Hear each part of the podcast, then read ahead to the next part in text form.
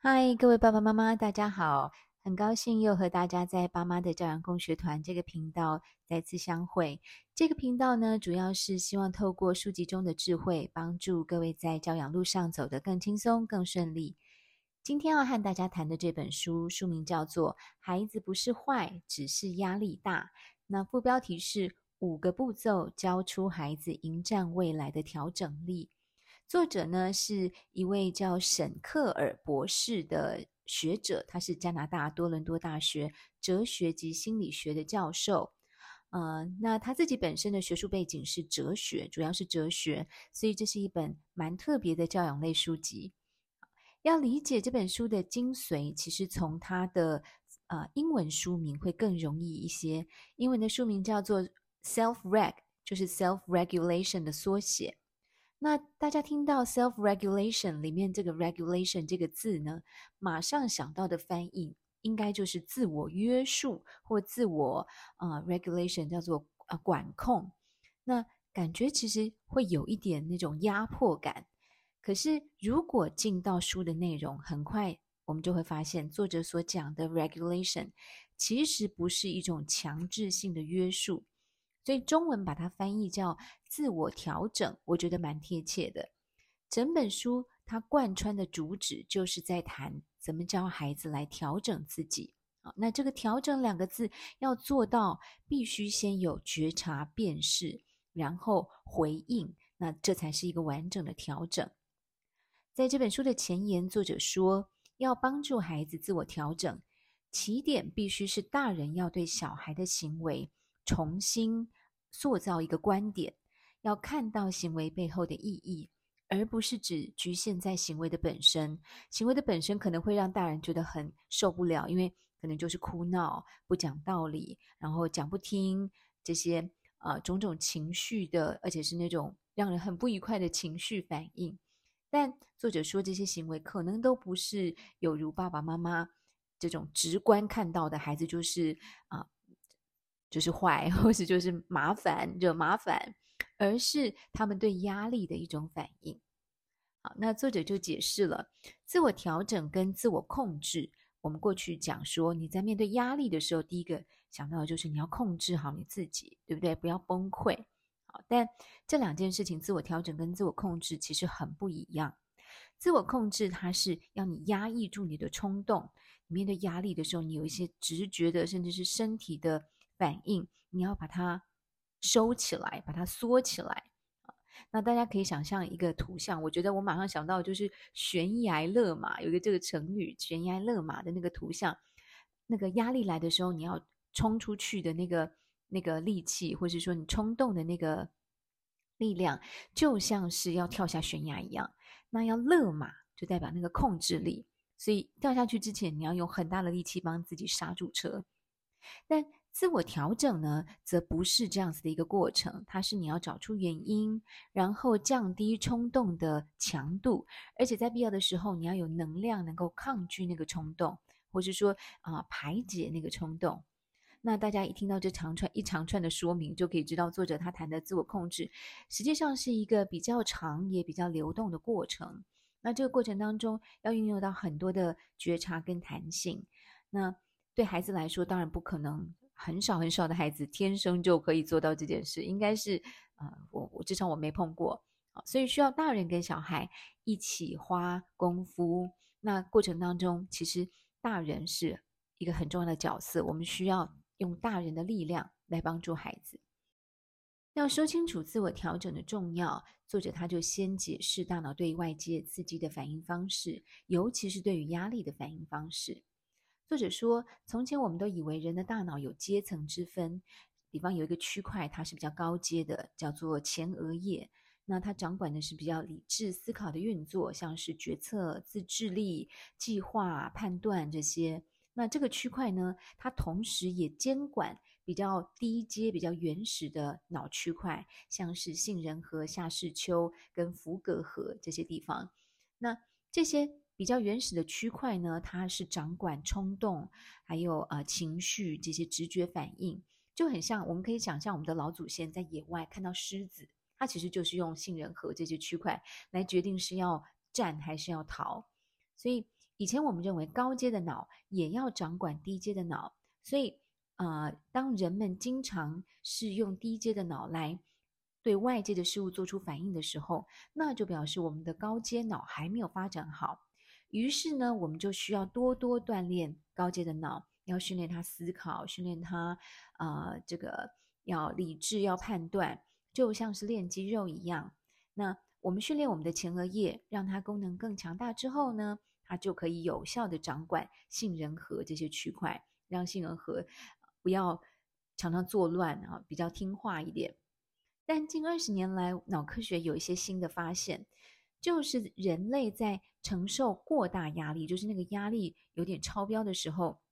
我们原来指望前额叶能够发挥它强大的功能来维持理性，可是后来的研究就发现，偏偏就在这种时候，前额叶的能力其实也会大幅降低，尤其是判断力，所以。这个时候，杏仁核就会很快的，它的作用就会冲过啊、就是整个冲出来哦。那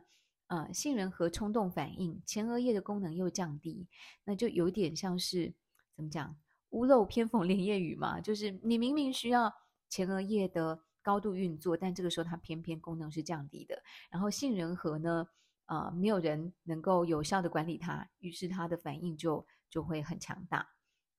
那。作者也提到，我们身体有一套系统叫做自律神经系统，它会自动帮我们调节回应外界刺激的反应方式。那呃，我们从最平稳、最安静的睡眠状态，到最激动、最爆炸的那种情绪的状态，像是暴怒啊这种反应，这个过程呢，叫作者称它叫做唤起的过程，就是啊、呃，把它叫起床啊，唤是口字旁那个唤，那英文叫做 arousal。在一般的状况之下，自律神经它可以调控我们身体的唤起程度的高低，而且它是有弹性的，然后是比较平缓的啊、过渡，就是每一个阶段它是慢慢慢慢，比方说上升跟下降都不是暴起暴落。可是我们在面对压力的时候，嗯、这种调控机制它很可能就会卡住，就一下子就咻。啊、冲到高度唤起，或是低度唤起，然后就卡在那里面。所以，呃，我们看到孩子，他如果这个调控的能力不好，他要不就是一一直，或者说常常抓狂爆炸，再不然他就是那个受到极度的惊吓的时候，他就会整个呆滞，整个冻住，做不出任何的反应。那这个时候，大人，你再怎么样跟孩子一直讲道理？要求他要理性思考，做出正确的判断，甚至跟他讲前因后果，让他怎么做选择，等等等。这些时候通常都是事半功倍啊，对不起，事倍功半，甚至是毫无效果的，因为他们大脑这个时候根本无法处理这些语言的道理的讯息，因为此时掌管他们理智的前额叶就是他最弱的时候，他完全听不进你大人讲的那些 blah blah blah 的道理。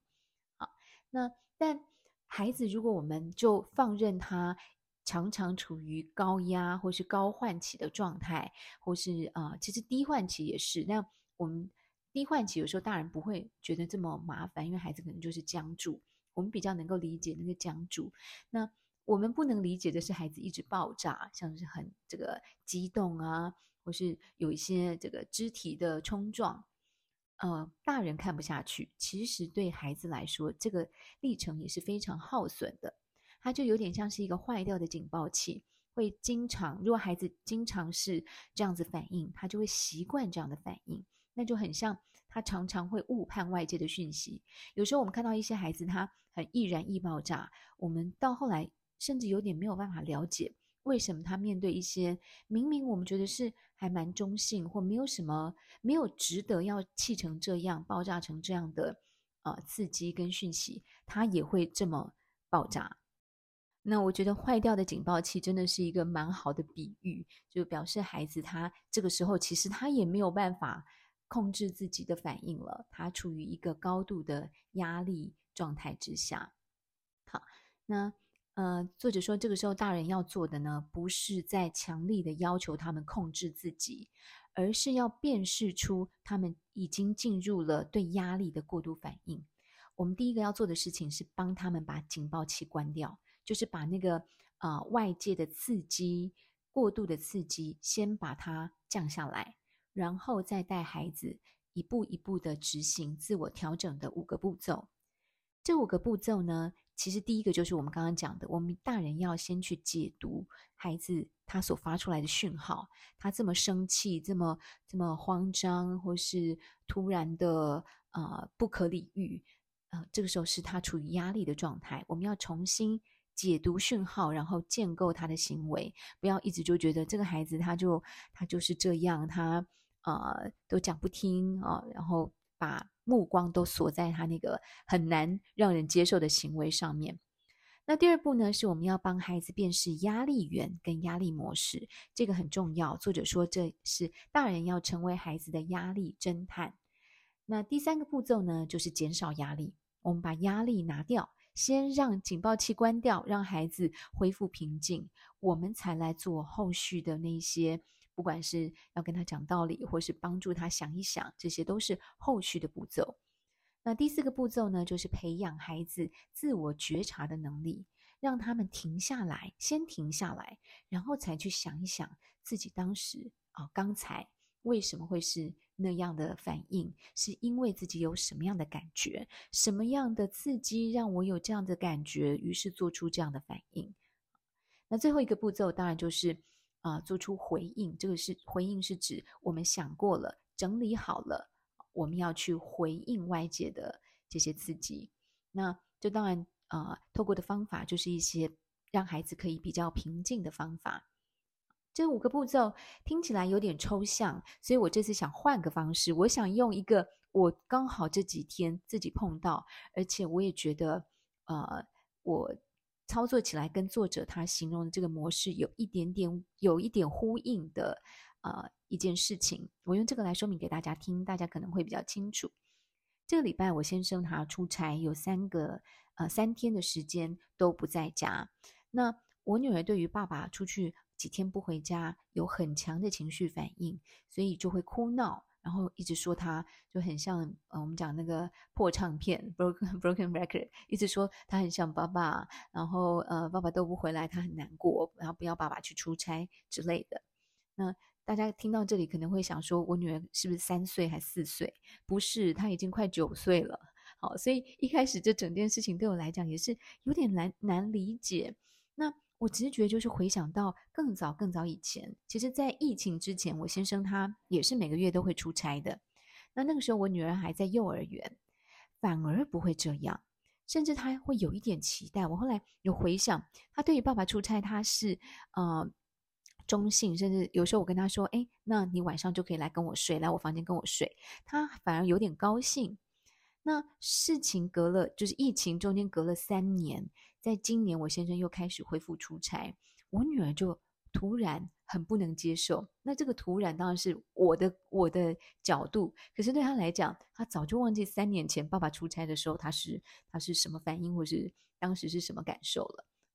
那呃，他从这次从的呃，就是今年从知道爸爸要出差的第一时间开始，他就会讲他不想要爸爸出差，而且甚至就当下就会。啊、哽咽或是就会想哭，那呃，就一直要到爸爸出差的那一天，他会有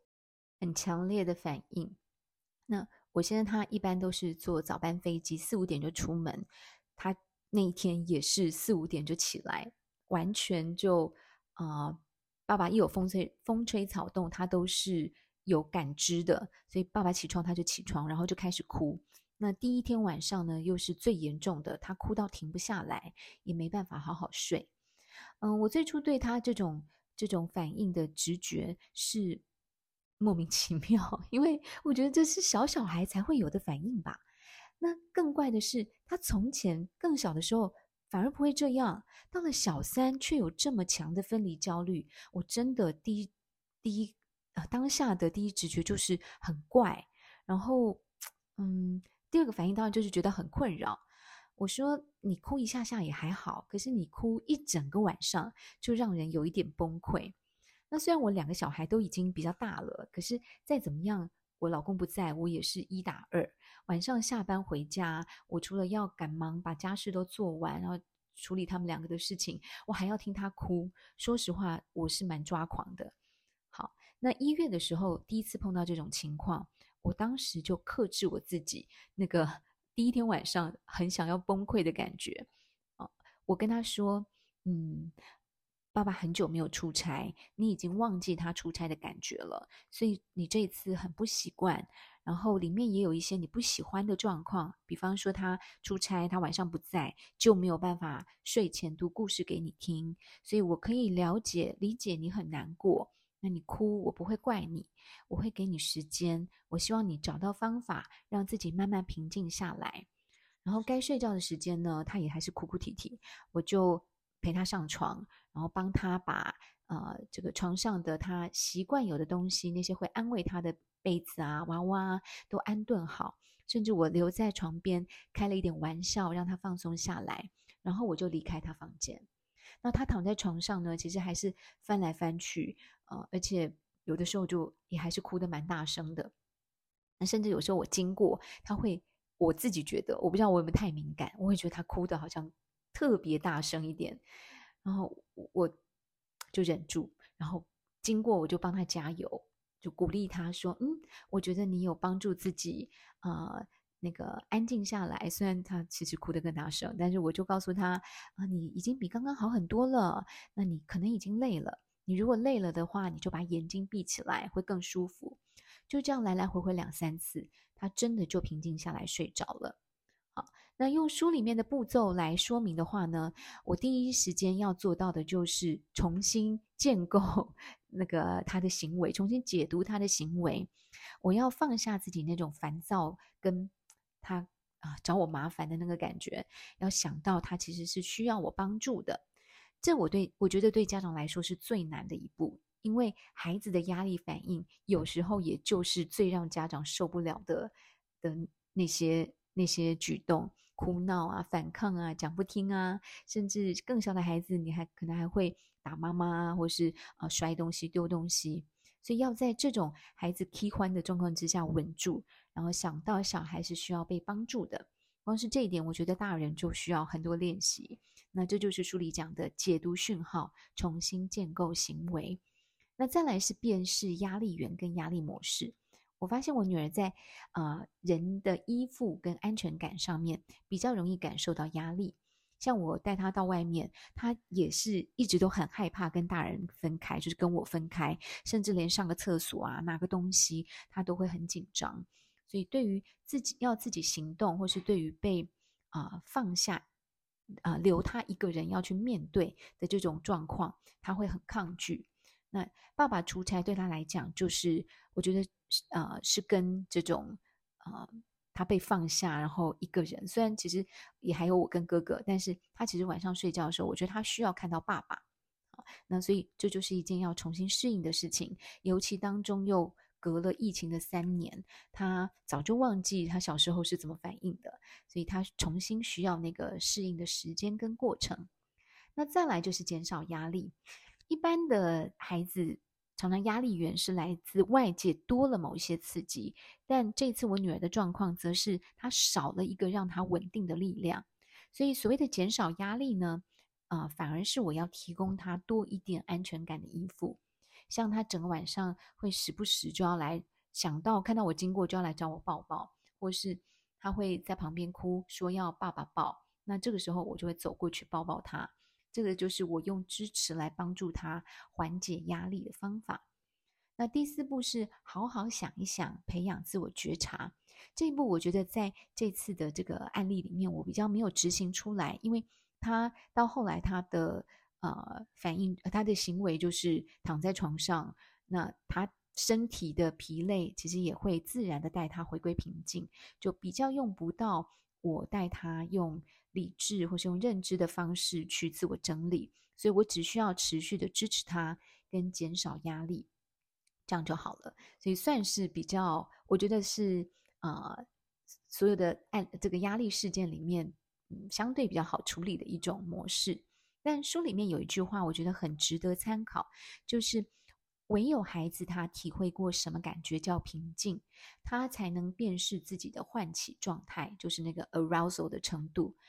如果孩子太处于高度唤起的状态，就是呃抓狂的状态，那他就会习惯，那就会变成他的平常状态，这是很不妙的啊。就我们前面也有解释。那另外一个不妙的情况呢，就是大人没有办法带孩子回到平静，而是用强压的方式迫使他们安静。像是如果这次我女儿这样哭闹，我就把棍子拿出来。我们家是没有棍子哦，我们不打小孩。好，但我就是用更更高压的方式呵斥他，然后要求他安静，甚至威胁他说：“你不安静，我就怎么样怎么样。”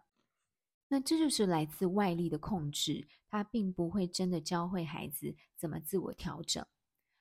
第五个步骤是做出回应，找到让孩子平静下来的方法。这我会希望在下一次爸爸出差的时候带他更清楚的练习，因为他已经有了前面两次的经验。那第三次呢，我就希望他可以多一点运用思考、运用认知的力量，把经验里面的过程变成步骤，啊、有意义的执行出来。比方说，他自己下次他就可以先知道爸爸要出差，他就可以先准备好，诶我晚上睡觉的时候，我可能需要哪个娃娃陪我，我会比较放松，或觉得呃比较开心，或是晚上我先替自己安排到安排什么快乐的事情啊、我可以暂时忘记爸爸呃出差不在，我那个难过的感觉。啊，那这个过程里面，作者他提醒两件事情很重要。第一个是家长要留意自己不要成为压力源啊，就是不要在孩子快要。啊、失控的时候你还火上添油，像我这两次算是心理准备还不错，好几次我都被他哭到觉得啊，实在很想要大吼一声，然后或是跟他说：“你太夸张了，你都小学三年级了，又不是三岁，爸爸出差是有什么好哭的？还哭一整个晚上，你这样太不懂事了，你比你五岁的时候还不如。你看我讲这段话多顺，我在心里讲了很多次，可是好险，我嘴上有忍住，嗯，不容易，但很值得。”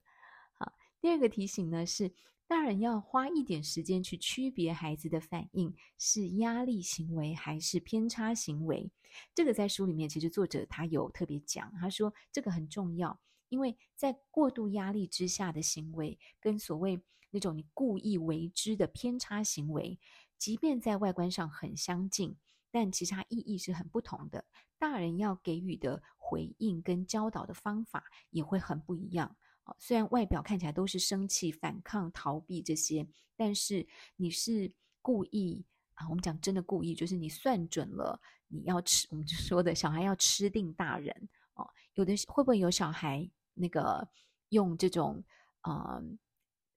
假装抓狂的方式来吃定大人？我想这个大家应该不陌生吧？应该很多家长都觉得我、有有有，我们家那个也会哈、哦，我们都碰过。的确，我们教室也碰过孩子，他会啊、哭得声声嘶力竭加尖叫，但啊、一开始我也觉得哇，好好好惊人哦！到底什么事情让你这么的愤怒或或生气？但后来某一天，我就突然看懂了。那天我就很平静的把他带开。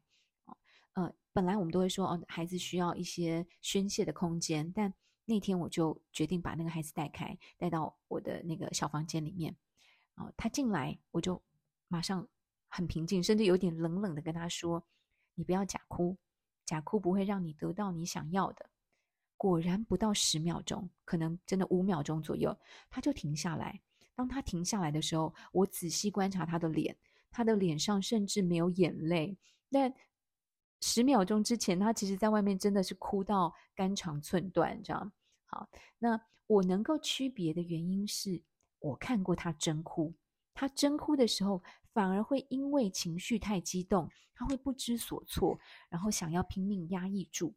所以孩子的反应啊，虽然看起来都是大哭大闹，但只要家长细心观察，我觉得都是可以看出他现在到底处于什么样子的状态。好，那这里我也想补充一点，就是作者没有特别讲的，就是孩子他是不是故意做的？呃。这种偏差的行为，跟他有没有达到大人所设定的他应该达到的行为标准，不是同一件事。意思是，比方我女儿，坦白说，我到此刻我也还是觉得，你小学三年级了，还会因为爸爸出差三天，然后就这么这么悲伤、这么失控哦。我老实说，我现在也还是觉得有点夸张。哦，更何况他以前不会哭啊，现在反而哭。那嗯，这个跟我应该说，我后来我就区别，这个是我心里对他的期待，这个真的跟他此刻的能力啊、没有绝对的关系。那我不应该在他承受压力的时候还去怪他，呃，你怎么会这个时候还没有能力做到我所谓的正常或是应有的表现？好，那我如果这次没有冷静下来思考，很容易就会把我觉得他应该做到的事跟他此刻可以做到的事混在一起，或是呢，把我觉得很烦跟他在故意找我麻烦这两件事情也混在一起。所以，我觉得大人真的最大最大的修炼，就是要在孩子失控的时候还能够保持冷静。我觉得这个大人说老实话也还蛮有压力的。好，呃，不过。我们终究是大人嘛，就孩子需要我们的帮助，这点我们必须要很有自觉。好，那我最后再分享这本书另外一个很不错的地方，就是他把孩子容易发生压力反应的五大领域，就是五大范围，分别是生理、情绪、认知、社交，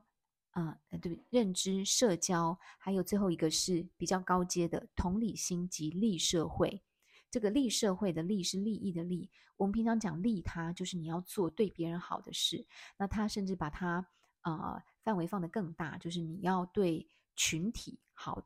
呃做能够做到对群体有贡献的事。那这当然是蛮进阶、蛮高段的行为模式。越到后面，它就是越进阶的部分。所以孩子的课题跟挑战也可能会越复杂。所以这真的是一个漫长的过程。孩子如果能够从小就踏上这条学习的历程，从他最原始也最直观的部分，就是生理跟情绪开始修炼，那慢慢慢慢再进展到比较困难跟比较复杂的，像是社交、同理心这些。所以，这孩子认知跟后设思考能力的增长，他也会更有能力在不同的情境之下都能啊、呃、掌握这种一步一步调整自己的步骤。